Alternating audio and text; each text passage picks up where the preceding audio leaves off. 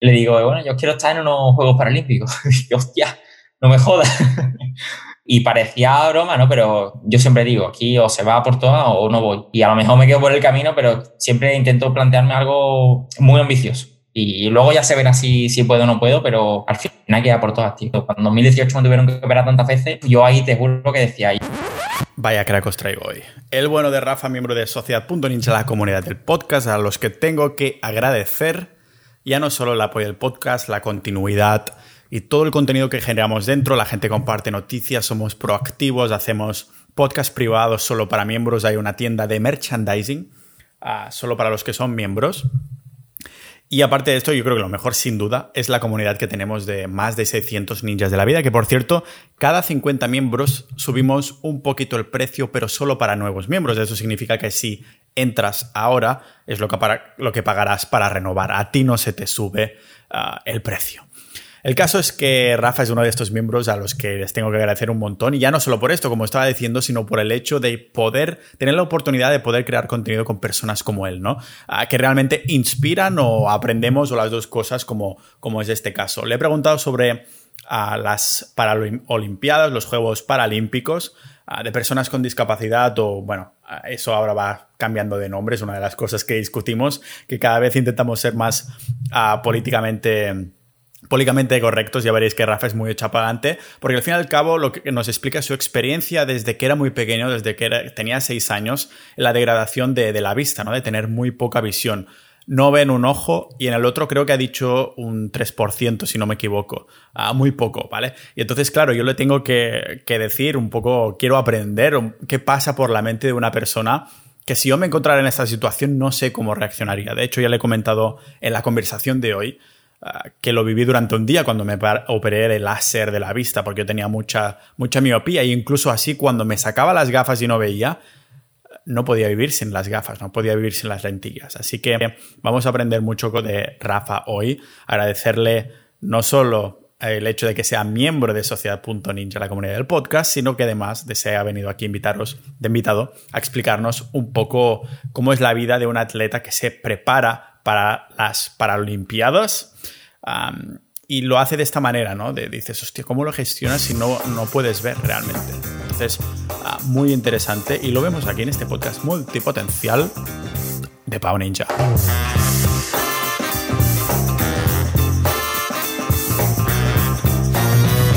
¿A qué capítulos escuchabas del podcast que has comentado pues tío, justo me pilla y, parece que, estoy viviendo en un mundo paralelo porque te acabo de escuchar el último podcast que hablaba sobre filosofía de la comunidad. y ahora mismo acabo de terminar de escucharlo. Parece todo publicidad pagada, ¿no? Pero no, no.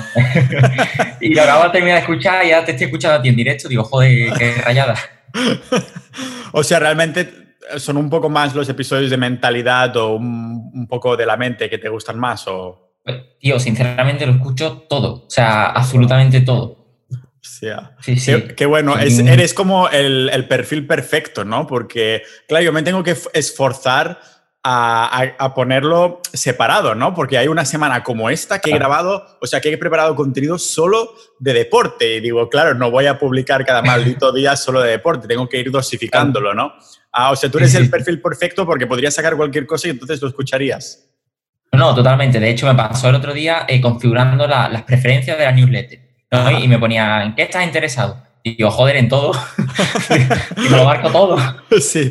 Ah, para los que nos escuchen, es, hace referencia al newsletter de dentro de Sociedad Ninja, porque es una de las cosas que digo que odio las newsletters, así que la manera de, de hacerlo bien es que me lo haga alguien, ¿no? Ah, desde dentro de la comunidad y de este, de este modo que ah, no lo organizo yo, sino que pues, el Doraemon en cuestión pues, lo está un poco manejando los hilos y demás lo de escribir y tal, sí, ¿no? Pero ¿hay algún episodio que dices, buah, este es el que dije de mis favoritos o alguno así que digas, esto me hizo entrar en Sociedad Ninja o algo por el estilo?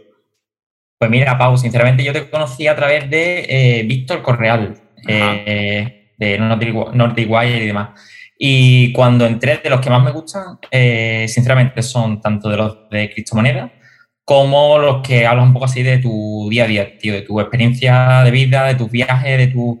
Me mola mucho tu estilo de vida y de hecho para mí eres una inspiración, tío, que todavía estoy en proceso de, conseguir esa, esa vida, pero, pero me, inspira mucho eso cuando cuentas tu vida, tío. La verdad que es inspirador.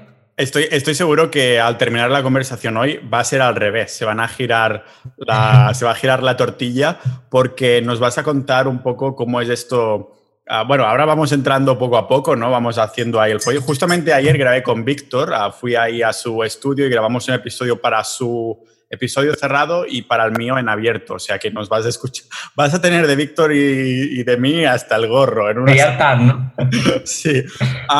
cuéntanos un poco sobre, sobre ti, Rafa. Si tienes que hacer el pitch de ascensor, el que te encuentras a alguien ahí en el ascensor y dices, no, oye, ¿tú quién eres? Pero ah, como se lo comenté a Víctor ayer, imagínate que te encuentras con una tía buena, o sea, quieres impresionarla. No puedes ser humilde en tu presentación. Tienes que decir, pues yo hago esto, ¿qué pasa? ¿Sabes? Vale, vamos, a intentarlo. A ver, los, elevator pitch se me dan mal, ¿eh? ¿eh? bueno, pues, pues yo soy Rafa, ¿vale? Tengo 22 años y, bueno, sufro desde pequeño una, una enfermedad en la vista que me, bueno, que, que, me hace estar ciego del ojo derecho y del ojo izquierdo también tengo bastante poca visión. Eh, a pesar de esto, bueno, pues lo que ha hecho realmente es motivarme, ¿no? A, a luchar por, por mis sueños y uno de mis sueños era estar en, en los Juegos Paralímpicos. Entonces, bueno, pues desde los 16 años estoy, luchando por este sueño. A día de hoy, eh, por complicaciones de la vida, médicas principalmente, pues me, ha, me paró un poco este camino, ¿no? Pero bueno, actualmente sigo, sigo en él. Y, bueno, y hablando un poco más del ámbito profesional, yo soy nutricionista de profesión y lo compatibilizo con esta vida de deportista eh, de élite con discapacidad y el trabajo ¿no? de, nutricionista. Y ya te digo, eh, así a día de hoy mm, es, lo que, es lo que tengo. Qué bueno. antes de entrar dentro de los Juegos Paralímpicos, el, ah, bueno, lo que es ser un atleta y con una discapacidad y demás, en el, en el tema de nutrición, si lo enlazamos con, eh, ¿comes de alguna manera específica para, mm, pues, potenciar cuando estás entrenando y cuando te estás preparando? O sea, o digamos que sigues unos patrones que para ti consideras que son sanos y con esto ya ah, lo consideras como que va bien para esta performance, el rendimiento deportivo. A ver, sigo una alimentación bastante normal. La verdad que tampoco... Y, pasa una cosa, tío. Eh, soy muy curioso en, todos los aspectos, ¿no? Y que con la alimentación me pasa igual, ¿no? Me gusta, eh, me gusta probar todo lo que sale, me gusta probar me encantaría hacer lo que tú haces, esto de probar dieta carnívora y tal, porque soy muy curioso. Pero hay un problema y es que no puedo jugarme mi rendimiento eh, con este tipo de pruebas, ¿no? Es decir, yo no puedo probar eh, un mes de dieta cetogénica o dos meses de dieta carnívora, porque ahí seguramente voy a notar cambios fisiológicos y, no, me no me puedo jugar de esta forma mi vida deportiva, ¿sabes? Claro, te refieres, te refieres, a que te tiraría un poco para atrás en el sentido de que a lo mejor verías el rendimiento como va desacelerándose, que el cuerpo a lo mejor te puede tardar meses a adaptarte o cosas así. Y claro, esto te pagaría factura, ¿no? Para el rendimiento que tuvieras que hacer ese año o algo así. Claro, a lo mejor me, iría, muy bien o no, pero claro, el, el momento que, me, que, no me fuera bien, ahí habría una pérdida. Y, claro, no. Y me jode porque ya te digo, me gusta, tío, me gusta mucho probar cosas diferentes, pero pero sigo una dieta más estándar, más de rendimiento deportivo y no tanto de prueba y error. Ah, eh, ¿Cómo luce esa dieta? ¿Es más o menos, tiene algunos pilares muy flexibles, poco flexibles o...? Dieta, lo que se llama nutrición, dieta equilibrada. Lo que sí que trabajo mucho el tema de la flexibilidad metabólica, tío. Es una cosa que, que, bueno, que eso sí que trabajo y que me esfuerzo un poquito más, ¿no? En meter a lo mejor entrenos en ayuna, hace ayuno un poco más prolongado sin sacrificar este rendimiento deportivo, ¿no? Pero por norma general, o sea, meto hidratos, meto carne, meto pescado, meto verdura, o sea, un poco de todo. Lo único que ya digo, que hago un poco más hincapié a lo mejor en eso, en ayuno un poquito más prolongado, meten entrenos en ayuna y demás, pues el tema este de la flexibilidad metabólica. Pero bueno, en, pues el resto una alimentación normal, equilibrada. Ah, me comentabas que, claro, estás entrenando desde los 16, o más bien dicho, desde los 16 quieres llegar a las, ¿cómo se llama? Paralimpiadas, ¿está bien dicho? Sí, bueno, a ver, realmente te, cuento, son los Juegos Paralímpicos, es el evento en sí, ¿no? Eh, son las, las Olimpiadas, y los Juegos, o sea, los Juegos Paralímpicos es el evento, ¿no? Y las Paralimpiadas es el, el periodo que va desde unos Juegos Paralímpicos hasta el siguiente, ¿vale? Entonces Vale, vale, vale, ya te entiendo. Eh, entonces, el, hecho de estudiar nutrición y dedicarte a esto fue motivado porque primero dijiste quiero dedicarme a esto, quiero llegar a, a, los Juegos Paralímpicos? Fue casi así, ah, porque, a ver, yo soy de los que, bueno, fui de los que no sabía qué estudiar, no sabía qué hacer muy bien con su vida. Yo sabía que el deporte me gustaba, y, pero a nivel académico siempre me ha costado un montón. Siempre he sido eh, yo creo que al ser esto, al ser tan curioso, tan inquieto, pues como que me llamaba la atención cosas que en ese momento no tocaban. Eh, entonces, un niño con 15 años, a lo mejor preocupándose de, inversiones, pues no, estaba en los planes de estudio. Y claro. y me pasó con la nutrición que digo, hostia, aquí hay, o sea, esto es un filón ¿no? para mi rendimiento y para, para yo mejorar en el ámbito deportivo. Y fui tirando del hilo, fui leyendo por mi cuenta y tal, digo, joder, digo, bueno, a lo mejor me puedo también incluso ganar la vida, ¿no? De, de esto. Y, fue un poco así, fue un poco por descarte, pero también por motivación propia. Claro. entonces, ¿cómo, ¿cómo, llegas a decidir? Porque tú ah, con la discapacidad de los ojos naciste y así, o fue como algún degradamiento durante los años, o cómo, cómo fue? A ver, nací con ella, ¿vale? Nací, yo nací con glaucoma, que es como se llama la enfermedad, eh, y nací con ella. Lo que pasa es que a medida que han pasado los años se ha ido, se ha ido complicando. Yo con eh, con seis años perdí, perdí por un accidente, por una infección el ojo derecho. O sea, esto era totalmente externo a mi, a mi, eh, a mi enfermedad, ¿no? Esto fue mala suerte. y, bueno, y perdí el ojo derecho. Y luego el izquierdo es verdad que, he estado perdiendo visión progresivamente hasta que, bueno, hasta que actualmente se me ha, se me ha equilibrado un poco, ¿no? Se ha estabilizado. y, y, bueno, te podría contar mil historias de... Las queremos escuchar, estoy seguro que las queremos escuchar. Ah, yo solo para relacionarlo un poco, tuve muchísima miopía como llegó a, seis cada, cada ojo. Y, fue el periodo precisamente de la adolescencia que es cuando, que cuando creces que se me disparó de una forma inimaginable, ¿no? Creo que fue a partir de los 20 que entonces se estabilizó y me operé con el láser a los 21 años o algo así. Y yo creo que es la mejor inversión que he podido hacer nunca, ¿no? Pero me acuerdo, claro, me pongo en tu situación o me lo intento imaginar. Yo me acuerdo cuando salí de esa mesa de operaciones, que la, nada, la operación de los ojos son 10 minutos, pero estuve un día que no podía ver, o sea, estaba tapado, o sea, mi madre me tenía que guiar como que no, estaba ciego, ¿vale? Durante, al menos durante un día. Y dije, hostia, suerte que en un día se me va, ¿no? Ah, y, claro, sí. Dime, dime. No, no, no, eso, que, claro, me intento poner ese situación y digo, como lo que viví ese día, pero un poco como prolongado. vida. Sí, sí, exacto. Ah, ah, tú, supongo que ha sido esto, ¿no? Durante esa época de, a partir de la adolescencia, que entonces es cuando ha habido más ah, el, ojo izquierdo, ¿no? Me comentabas que, que entonces a lo mejor se ha ido a peor en esa época, ha sido. Sí, fue, ya te digo, a partir de los 10, 11 años cuando empezaron a perder visión, tuve que pasar de, porque yo antes las clases sí las seguía normal, ¿no? Con un libro y cuaderno y demás, pero con 11 años tuve que empezar a usar, a usar el ordenador, eh, hacerlo todo adaptado, fue como un cambio, ¿no? Un poco más, más brusco. Y luego es verdad que a partir de ahí se fue complicando todo. Pues, eh, me tuvieron que hacer un par de trasplantes de córnea. Eh, en 2018, que fue lo que te comenté que me alejó un poco del deporte, eh, me operaron nueve meses, o sea, nueve veces en nueve meses. Yo me acuerdo que sí, a mí cada, casi cada tres semanas o así me, me tiran que operar. Yo voy a Barcelona, a una clínica que hay en Barcelona. Y, tío, yo, yo recuerdo entrar en el quirófano ya como, como el que llega a su casa. O sea, yo me sentaba en el bar ahí, dice, totalmente. ¿qué pasa? Me, conocían las enfermeras y tal. Yo ya para mí era algo totalmente normalizado, tío. Y, y, nada, y a partir de ahí, pues ya digo, eh, ahora parece que se ha estabilizado un poco, pero he pasado etapas duras, tío, la verdad que duras. Cuéntame estas etapas, porque claro, yo, o sea, hay, estoy seguro que los que nos escuchan habrá un montón de admiración en algo así, ¿no? Porque muchas personas ah, no pueden tener a, lo mejor, o nos va a épocas, ¿no? La capacidad mm, mental, emocional de, superar algo así, ¿no? Además, cuando estamos hablando de un sentido, ¿no? Del sentido de la vista y demás. Ah, yo, a mí me habían dicho, no sé si es verdad, que si pierdes la visión de un ojo, como que aún tienes el 70% de la visión con el otro ojo. O sea, si el otro ojo está, es visible. No sé si es más o menos así el porcentaje, como lo ves tú? ¿Es acertado?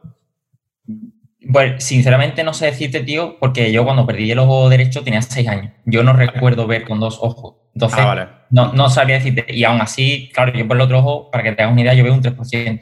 Entonces, claro, mm, realmente no, no, no, te puedo decir si es así o no es así. Yo te digo que, bueno, que con un ojo al final, bueno, te defienden, ¿no? Pero que tampoco que si, si también ves mal por ese ojo, pues lo llevas, lo llevas mal, lo llevas jodido.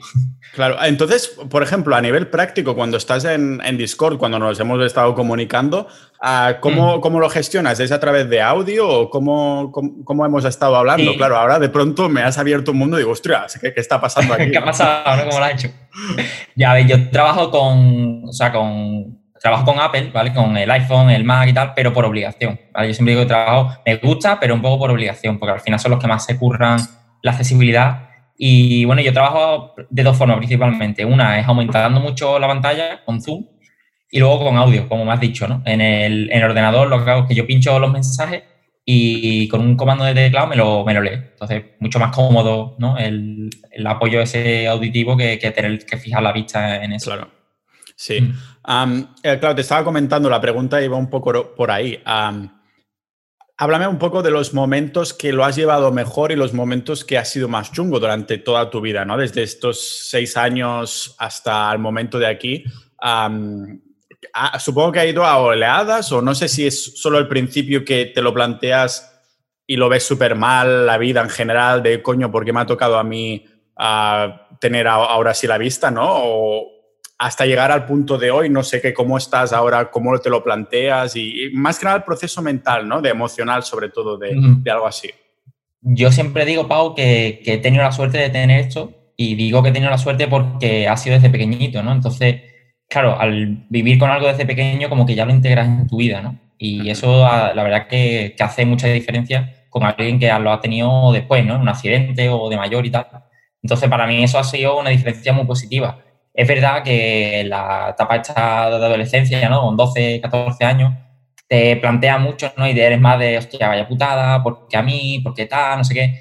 Y luego voy creciendo, y, te digo voy creciendo porque, bueno, sigo creciendo, ¿no? Y sigo madurando, y te vas dando cuenta de que, de que, bueno, de que mm, te lo intentas tomar con más filosofía, ¿no? O por así decirlo. Eh, al final piensas que, bueno, que siempre, y al final me he dado cuenta con el tiempo de que cuando ha venido una racha mala, siempre viene una buena después, ¿no? Entonces, cuando estoy pasando por una mala, digo, bueno, en algún momento esto se acaba, ¿no? Y, viene algo bueno, porque siempre me ha pasado así. O sea, eh, cuando eso, cuando en 2018 me tuvieron que operar tantas veces, yo ahí te juro que decía, yo, esto cuando acaba, ¿no? Porque no sabía cuándo acababa, una detrás de otra, detrás de otra. Y al final, el año pasado, cuando todo se estabilizó, digo, joder, digo, pues ya hemos salido, ¿no? Y al final sale y dices tú, bueno, pues no ha sido para tanto. Claro, cuando estás fuera.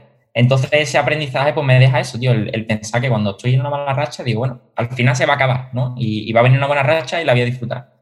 Entonces yo creo que es con el tiempo y con la experiencia de que te vas dando cuenta de que, de que eso, de que, de que no, de que lo malo siempre no dura para siempre, ¿no? Que hay que ser paciente. Yo creo que el aprendizaje más grande de todo esto, tío, es la paciencia. O sea, hay que ser paciente para todo. Para las enfermedades, para los negocios, para las inversiones, para tu vida personal, para todo. Totalmente, es un, tipo de aprendizajes que se pueden extrapolar a todo esto que dices, ¿no?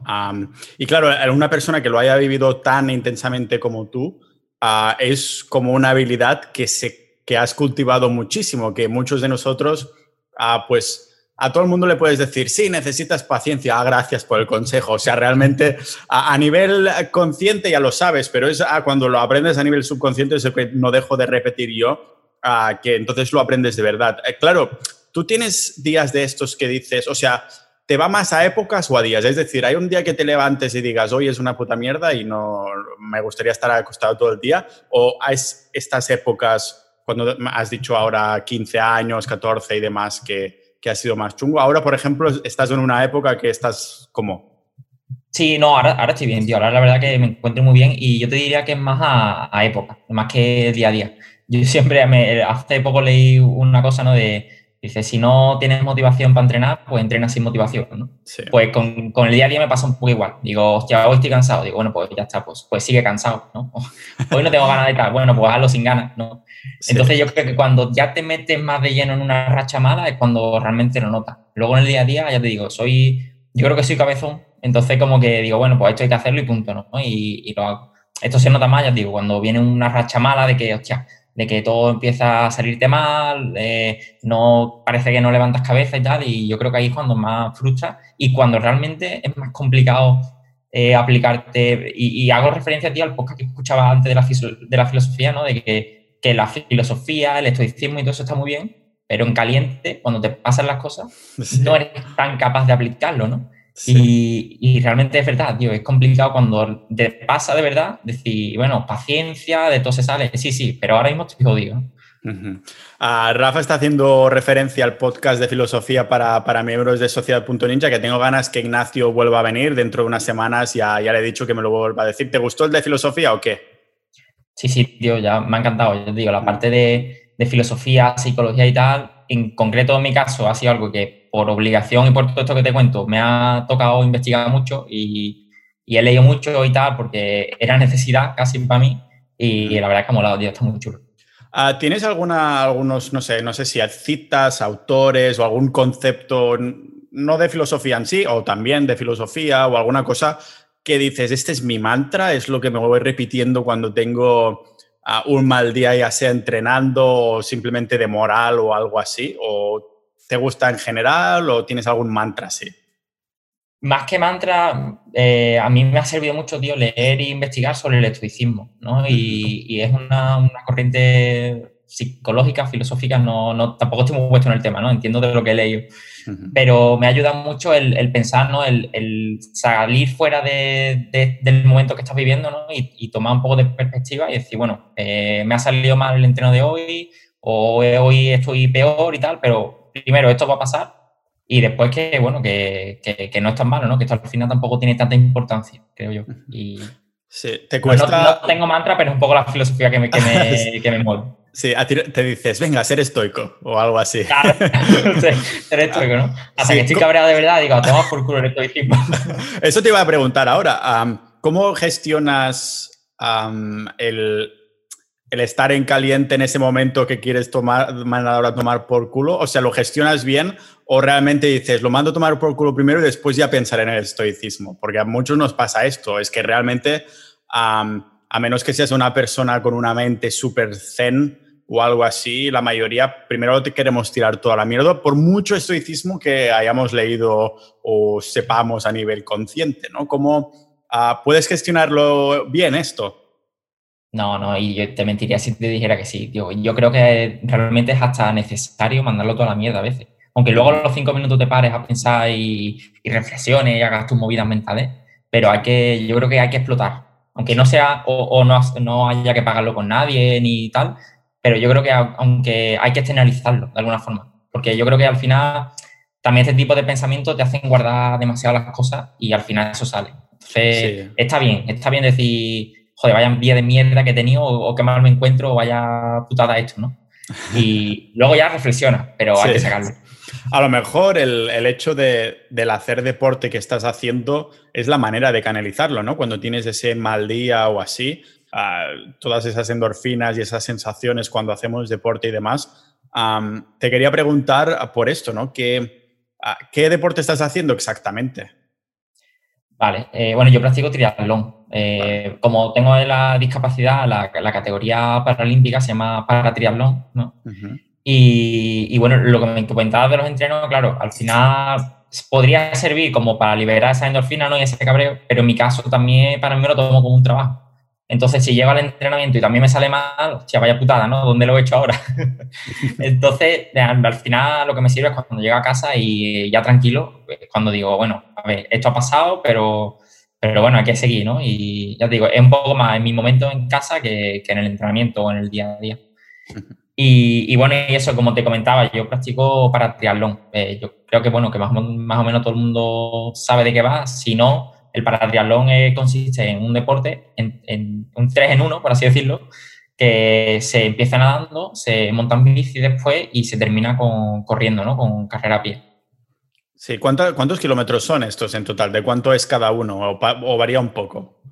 Varía, hay diferentes distancias. Yo compito en la distancia sprint, que se llama, eh, que son 750 metros nadando, 20 kilómetros de bici y 5 kilómetros corriendo. Joder, sí.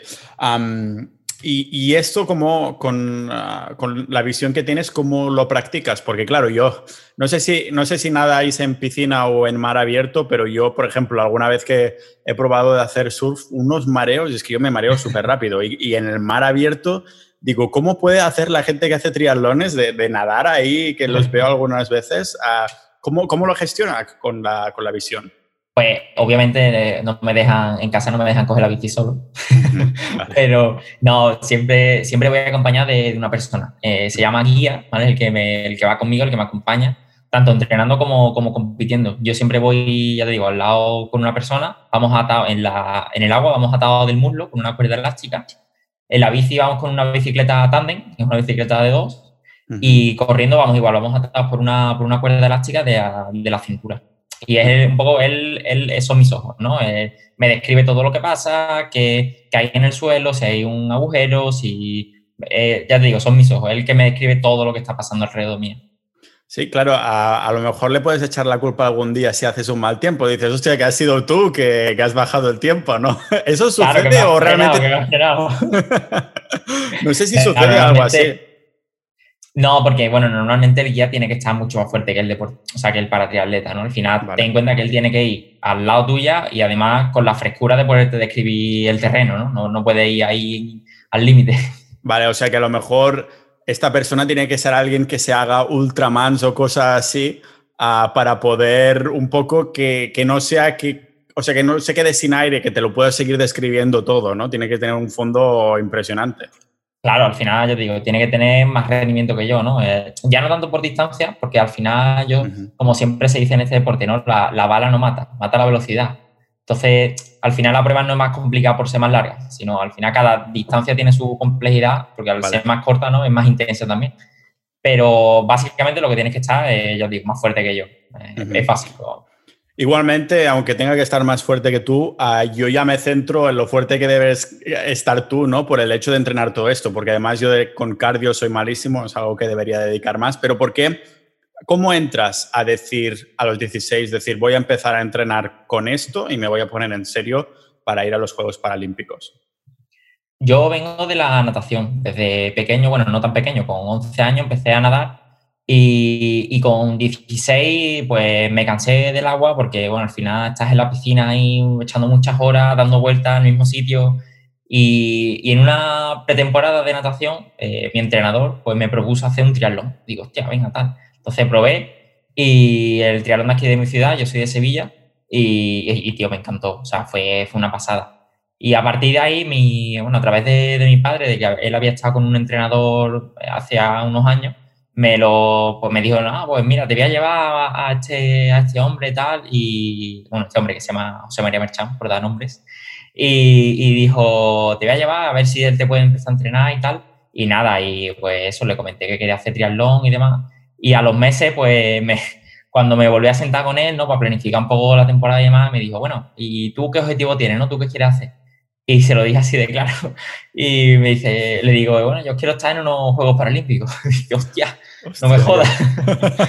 claro.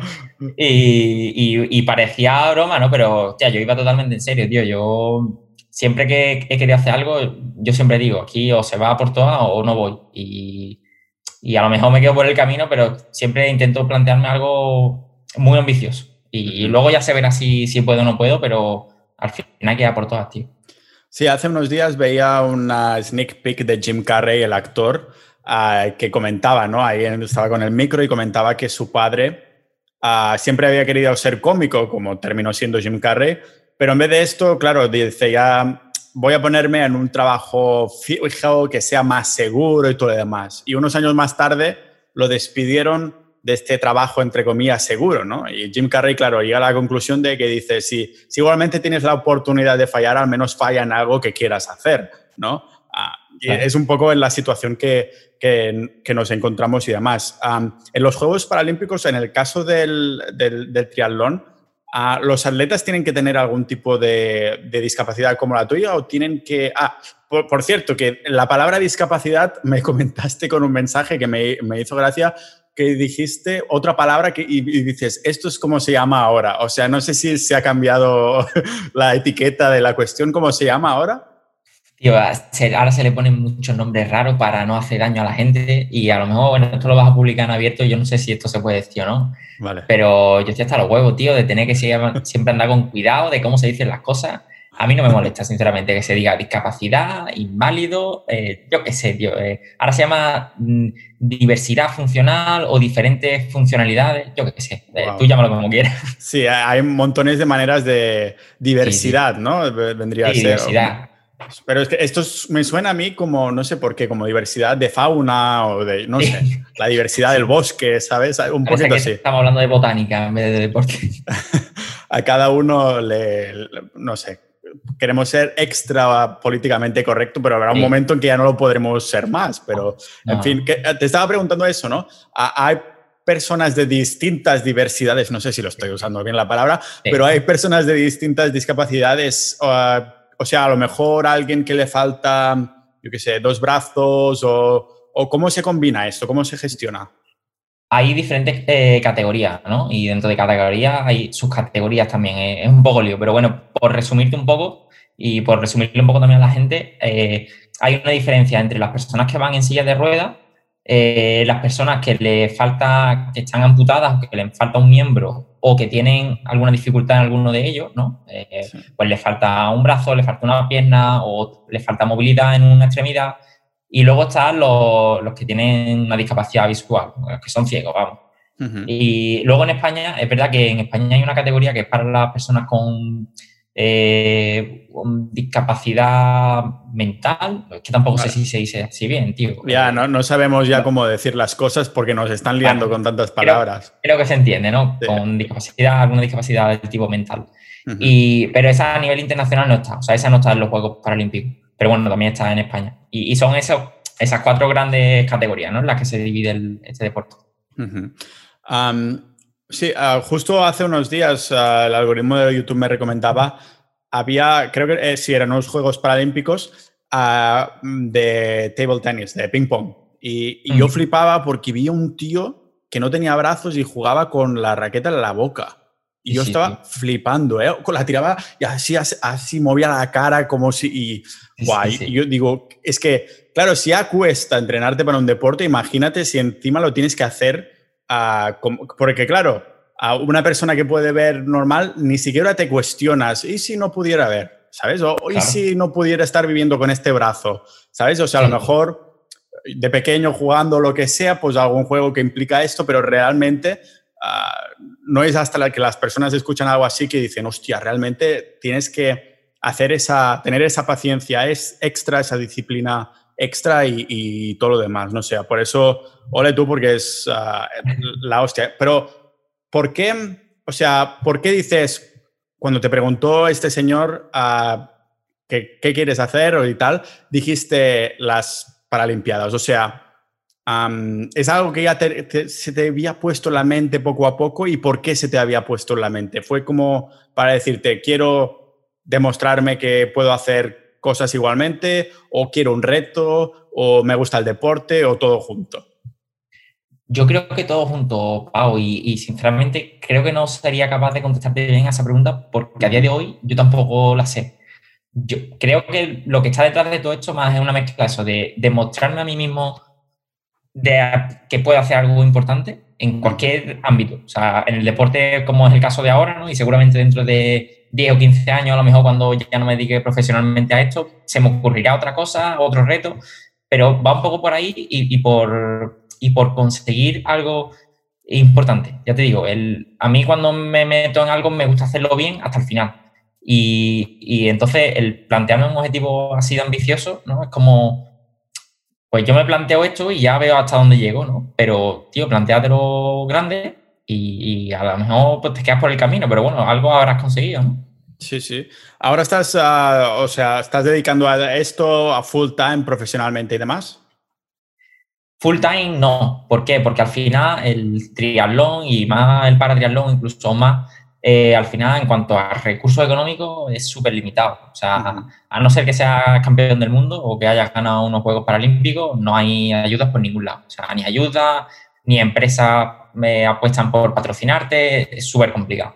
Entonces, al final, los recursos son recursos propios, ¿no? o, son recursos familiares que en mi caso no existen, o son recursos propios. Entonces, pues me sustento con, mi, con el trabajo de nutricionista. Eh, ahora ya te digo, eh, como te dije cuando te escribí, digo, y, tengo unos cuantos más de. Soy, multipotencial, ¿no? También, porque también me metí hace poco a llevar las redes sociales de eventos deportivos, porque bueno, como me gusta el mundo del deporte, eh, estoy un poco en el mundo de la tecnología y tal, pues bueno, pues también me dio por ahí por llevar redes sociales escribo en un blog de triatlón, eh, estoy también lanzando un proyecto muy chulo, tío, que parece que esto es una cuña publicitaria, pero estamos lanzando un proyecto muy... Sí, sí. Dime, dime. Dime, dime, un proyecto muy chulo, ¿de qué trata? Ah, pues es un proyecto muy chulo, tío, con, mi entrenador, con quien con el que me reuní aquel día, ¿no? Para comentarle que era los juegos. Pues él es mi entrenador y también es mi guía y estamos lanzando un proyecto muy chulo, tío, de, de gimnasios móviles. Eh, hemos cogido un remolque de típico remolque corriente y, le hemos metido un gimnasio dentro, ¿no? Entonces esto es lo que hacemos, pues poder llevarnos esto a cualquier parte y poder entrenar en cualquier sitio, ¿no? Entonces, bueno, la idea es, nosotros lo hacemos y, venderlo a quien, eh, pues, quien, pues, a quien quiera hacer, a montar su propio gimnasio, pero pues, es más barato y ya te digo, estoy metido en muchos líos, tío. Y al final con el objetivo de sacar pasta, bueno, disfrutar, por supuesto, ¿no? Pero sacar pasta y poder financiar el, deporte, porque no hay otra forma. que bueno, después me pasas todos estos ah, proyectos y ponemos los enlaces en las notas del episodio para que los oyentes puedan, ver, los oyentes puedan verlo. Pues, ¿cómo va la dirección ahora los Paralímpicos? ¿Cómo va esa, esa hoja de ruta un poco y todo? ¿Va pues, ¿cómo tiene que ir? Va como tiene que ir. Eh, te refieres a, al, progreso, ¿no? De, estar ahí en los juegos, ¿no? Va como tiene que ir porque ya te digo, ahora parece que mi situación personal se ha estabilizado un poco y, ahora, eh, ya te digo, estamos, estamos en el camino. Es verdad que está en París, que es los próximos Juegos Paralímpicos, ¿no? Donde se celebran en 2024 es complicado, tío, es complicado porque, bueno, al final a esto con los años ha habido, eh, está creciendo el nivel y, no es fácil, ¿no? Está ahí, por supuesto. Pero bueno, también juego con la ventaja de que soy joven todavía, tengo 22 años y, si no es para esta, que es mi objetivo principal, estar en París, pues, pues nada, pues, la siguiente que, que, será en Los Ángeles, ¿no? Pero mi, mi foco está en París, pero bueno, no, no descarto seguir luchando para hasta que lo consiga. Qué bueno. El, ¿Cómo a nivel gestión, planning, el horario y todo lo demás? ¿Cómo puedes empujar más algo así? Es decir, tú estás corriendo y dices, hostia, tengo que sacar hoy cinco segundos menos o un minuto menos o algo así. O hoy dices, voy a hacerme otra sesión. O eso no lo puedes hacer porque es contraproducente. ¿Entiendes un poco la pregunta? O sea, ¿cómo lo puedes? ¿Simplemente es acogerte al planning o hay cosas que dices, como más haga de esto, más cerca voy a estar? me acojo al planning, tío, y la parte de entrenamiento, al final cuando la delego en el sentido de que, bueno, de que al final tienes que delegarlo sí o sí en un entrenador y, cumplir el papel. Al final, cuando, un, deportista no puede plantearse o no puede cuestionar ¿no? el entrenamiento que tiene que hacer. Es verdad que, al final tienes que escucharte, ¿no? Y tienes que escuchar tu cuerpo. Y si un día estás más cansado, levantar un poco el pie. Y si un día te encuentras mejor, pues apretar más de lo que toca pero, pero hay que ser muy estricto en el sentido de, bueno, eh, tienes que escuchar tu cuerpo, pero tienes que cumplir el plan, ¿no? Y, y no puedes hacer ni más ni menos. O sea, dentro de que, ya te digo, de que un día estás más cansado o menos cansado, pero yo semanalmente me llega de entrenamiento y esto es A, B, C y D. O sea, lo que hay el papel se hace y, me olvido, porque no, no puedes, ya digo, no puedes, no puedes cuestionarte, ¿no? Lo que lo que estás haciendo. A no ser que, bueno, de que, hostia, de que estés demasiado cansado o de que algo falle, ¿no? Pero es cumplir un poco lo que dice el papel, básicamente. Vale, vale. ¿Y cuánto tiempo llevas ahora cumpliendo el papel? ¿Desde 2008, cuando te dieron el alta después de estos nueve meses y nueve operaciones? Yo cuando empecé a entrenar fue con, eso fue con 16 años, fue en 2016. Eh, y desde entonces yo creo que había fallado tres o cuatro entrenamientos. Sí, hostia, incluso, cuando te operaron esas nueve veces y todo eso. Bueno, no, ahí estuve parado, ahí estuve parado. Estuve nueve meses parado, luego eh, también me tuvieron que operar un par de veces más y estuve cinco meses sin poder nadar, solo podía correr y montar en bici. Luego tuve otro periodo también sin nada, ya te digo, ha sido un poco sub y baja, tío, desde 2018 hasta 2020. Eh, bueno, luego vino la dichosa pandemia, ¿no? Y, para mí eso fue lo de menos, la verdad, después de todo lo que había pasado. Pero, pero bueno, quitando esos periodos de tiempo en los que estuve parado, pues he seguido con normalidad. Ya te digo, soy un cabezón, tío. bueno, es algo, es algo bueno, yo creo. ¿La pandemia para el entrenamiento pudiste seguir una línea normal o se te tuvo que parar todo un tiempo también? Bueno, eh, más que parar, al final lo que tuvimos que hacer es adaptarlo un poco al entrenar en casa, ¿no? Eh, yo me acuerdo que, claro, eh, la bici, pues la bici la entrenamos en, una bici estática, ¿no? En un rodillo que llevábamos. Y la carrera a pie y la natación, tío, cualquiera que, que nos viese parecía que estábamos locos porque corríamos por el pasillo de casa pero sin exagerarte, o sea, nos pegamos 40 minutos pasillo para arriba y pasillo para abajo. Y, yo vivo en una casa de 100 metros cuadrados, o sea que no vivo en una mansión. y el agua, y el agua nadábamos, que llamábamos natación en seco, que era, te, te tumbabas y simulabas como si estuvieras en la piscina. Y tú hacías el gesto de la natación y nos echábamos el hidroalcohólico en las manos, porque como eso da la sensación de frío, ¿no? Cuando, cuando te da el aire, pues así simulabas la sensación del agua. O sea, era una locura, tío, era una locura. ¿Cómo lo viviste esto? O sea, ¿realmente dijiste, bueno, no está tan mal? O sea, no, o sea es, ah, me siento como si estuviera en el, agua. ¿Cuál es esa sensación tan rara?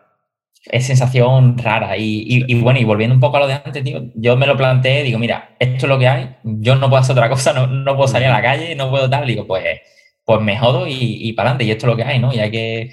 Y ya te digo, tío, parece muy. Eh, no, no, no sé qué impresión da, ¿no? Pero eh, yo digo mucho que los problemas de verdad son los problemas cuando estás tumbado en una camilla, ¿no? Cuando un problema de salud. Y cuando vino la pandemia, que obviamente fue un problema de salud para muchos, ¿no? Porque, bueno, hubo muerte y hubo tal. Pero bueno, realmente el que no lo pasó mal de salud, pues al final tuvo que estar en casa y tuvo que ponerse mascarilla y punto. Y yo eso no lo vi como un problema, tío. Yo ya te digo, venía de estar esos dos años tan mal, eh, anímicamente y psicológicamente con las operaciones, no sabía muy bien qué iba a ser de mi futuro deportivo y demás. Y llegó la pandemia y digo, digo, hostia, digo, sinceramente ya te digo, lo pasé peor eh, con esas operaciones que, que, la pandemia. Hay que, hay que poner en perspectiva los, los, problemas, ¿no? Ah, no sé si, supongo que habría alguna cosa positiva de esto y es que, claro, entiendo que este guía se le paga un poco por veces que va contigo, o mensual o algo así, pero el hecho de entrenar en casa durante la pandemia, puedes entrenar sin guía en la bici estática, ¿no?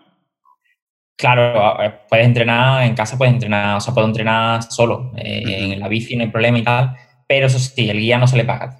Ah, vale, vale. el, guía, el guía va gratis. Por desgracia, claro, porque tío, tú piensas, es que no hay ni para mí. O sea, no es que no haya, sino que yo me lo pago yo y al guía los gastos, los viajes y tal, pues, también se lo, se lo tengo que pagar yo.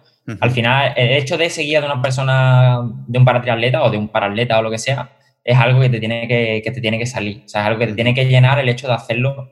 Porque por desgracia, o ya te digo, o eres top mundial, que bueno, que sí que es verdad que tienes becas y demás y puedes destinar dinero a él o a ella, o, o nada, tío, son recursos propios y esto es por amor al arte. O sea, realmente son gente voluntaria que le gusta el deporte y ayudar a los demás. Sí, sí, total. Vale, vale, y, vale. Y aquí la labor de, del guía, de los guías, es de aplaudir porque, bueno, ya te digo, les cuesta tiempo, muchas veces dinero y, es verdad que no sobran, pero, hostia, pero son muy importantes para los, para los deportistas con discapacidad.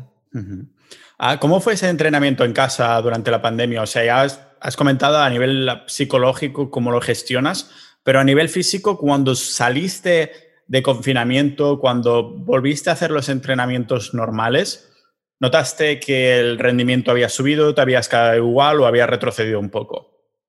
Es verdad que, por ejemplo, eh, la natación, por mucho que nosotros quisiéramos, nadar a tumbar una silla no es lo mismo que nadar en la piscina. Ya, ya, ya. Entonces, bueno, es verdad sí que, se notó y, corriendo igual. Al final estás corriendo en el pasillo de casa, ¿no? No puedes pedirle pera al horno. Pero bueno, la bici es verdad que, la bici estática sí te permite mantener el rendimiento en la bici. Y fue lo único así que medio se salvó, pero en el resto estaba claro que bueno, que no se perdió tanto como si te hubieras tirado en el sofá, pero se perdió, se perdió, está claro que se perdió. Sí, a mí me tiró, o sea, yo que voy al gimnasio a nivel estético y ya está, me fue a partir de ahí que después de esto dije, voy a probar esto de, de, bueno, empecé a investigar y terminé con la dieta carnívora y demás porque fue justo después del confinamiento que tenía una barriga de embarazada que digo, aquí se está cultivando algo. Ah, yo creo que ah, me estaba manteniendo un poco así, siendo vegano y tal, pero justo, o sea, no cambié nada de mis patrones de, lo único que cambió fue los patrones de entrenamiento y a lo mejor el hecho de entrenar con cierta intensidad y regularidad, pues entonces yo qué sé, estoy hipotetizando, ¿eh? pero mantenía mi cuerpo ahí en, cierto nivel neutral o casi neutral, pero ahora que una de estas cosas salió, entonces digo, guarda, ¿cómo estoy tan hinchado y cómo puedo sacar esto? ¿no? Eh, tengo aquí el, el alien. Yo me, me echó para atrás a nivel de, de objetivos un poco más deportivos y, y demás. Quería preguntarte cómo, a, a nivel, dentro de 5 o 10 años vista, imagínate que puedes ir a París, ¿no? Has dicho que era ahora. Mm. Bueno, ahora, dentro de 2024, ¿has dicho? 4. 24. vas ahí, ¿vale? cumples tu sueño. ¿Qué harías más adelante? Es decir, ¿querrías seguir yendo a Juegos Paralímpicos hasta que no puedas ir más, ya sea por performance, ya sea por lo que sea? o, dices, quiero ir a una y después ya veré lo que hago? Pues creo que iría más por ahí, tío. Creo que me tendría que ver en el momento de conseguirlo y, ver qué me pide el cuerpo. Soy mucho de, escuchar, de escucharme y tendría que ver qué, me pide, ¿no? ¿Qué, es lo que quiero? Mm, sin haberlo vivido, obviamente, creo que una vez cumplido el sueño, eh, pasar páginas muchas veces es lo mejor, en el sentido de que, bueno, de que ya lo has conseguido y, a por otra cosa, ¿no? Pero tendría que verme, la verdad que tendría que verme. Eh, no lo sé, no, te, podría contestar. Creo que, que Porque aunque lo intentarás contestar, a lo mejor contestas una cosa y después, claro, te encuentras en esa situación y es lo que dices tú, ¿no? El cuerpo te está pidiendo algo y dices, hostia, pues ah, no era lo que pensaba que quería en ese momento, ¿no? Cuando te, cuando te encuentras ahí. ¿Qué otro tipo de cosas, como buen multipotencial que eres, ah, qué otro tipo de cosas te llenan cuando no estás haciendo deporte? Pues, a ver, eh lo que creo que, me, que más me llama la atención ahora mismo, todo el tema de empresa, emprender, inversiones, cristos, ese mundo, ¿no? Yo creo que al final ese mundo se puede mezclar en uno y, de ahí saldría algo que todavía no tiene palabras, pero, pero me mola, me mola eso. De hecho, ya te digo, con la semillita que me ha plantado ahora con el proyecto este, ¿no? De, de los remolques, de tal, eh, me mola mucho el tema de emprender y, y ya te digo, me, yo creo que por eso la pregunta de antes no es una pregunta que no te podría contestar de forma cerrada, porque creo que una vez conseguido eso, me iría más a dedicarme plenamente a, eso, a emprender, a sacar algo propio, me iría por ahí, me iría por ese mundo, porque es algo que me llama mucho la atención. ¿Y es el tema de los remolques con el gimnasio dentro del primer proyecto de, emprendimiento? Sí, sí, sí. ¿Y cómo lo lleváis? ¿Es algo que ya está ya hecho o hace poco o es la idea inicial? ¿Cómo está ese proyecto ahora mismo? Está ya, o sea, está lanzado. Yo te digo, de hecho, mañana justo da la casualidad de que mañana nos entregan el primero terminado. O sea, mañana ya vamos a empezar a moverlo todo. O sea, está creado, ¿no? Un proyecto que tiene ojo y boca, tiene su página web, tiene sus redes, está ya más que movido. Y lo que nos faltaba es el, producto, ¿no? En sí terminado y o sea, está ya en fase, fase de lanzamiento, de comercializarlo, vaya. Guay, guay. Pues vamos a poner en las notas de descripción estas redes y estas que queremos ver foticos y, vídeos porque ah, estoy seguro que, tiene, que tiene buena pinta. no sé, supongo que hoy has entrenado, ¿entrenas cada día? Sí, entreno. Hoy, de hecho, esta mañana he ido a, nadar a la piscina y ahora voy a correr por la tarde. Hostia, o sea, ¿cada día haces como dos sesiones o qué? Sí, normalmente dos, algún día a lo mejor más suave que haya alguna, una sola sesión y a otros días más cañero que, incluso tres sesiones.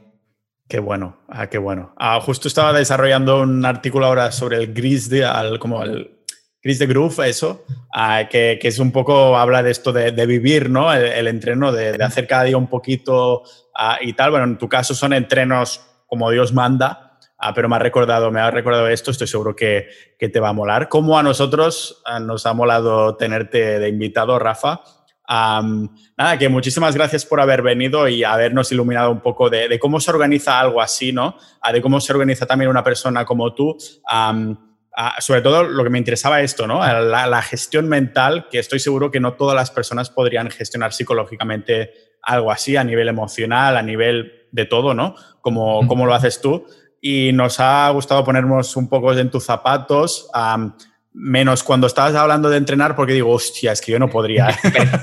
que a mí ya sabes que estas cosas me cuestan, así que muchísimas gracias por haber venido y nos vemos dentro de la comunidad. No, tío, gracias, gracias a ti, Pau. Yo, otra cosa de la, para mí, otra prioridad es poder, con lo que hago, ayudar a la gente, inspirarla, ayudarla, llamarlo como sea, pero para mí yo creo que me da más satisfacción esto, el poder ayudar a solo, aunque sea una persona, que yo creo que, y te diría más, incluso a conseguir este sueño para mí ayuda a personas lo que más me, es lo que más me mueve, tío, y, te agradezco que me hayas dado la oportunidad de hoy.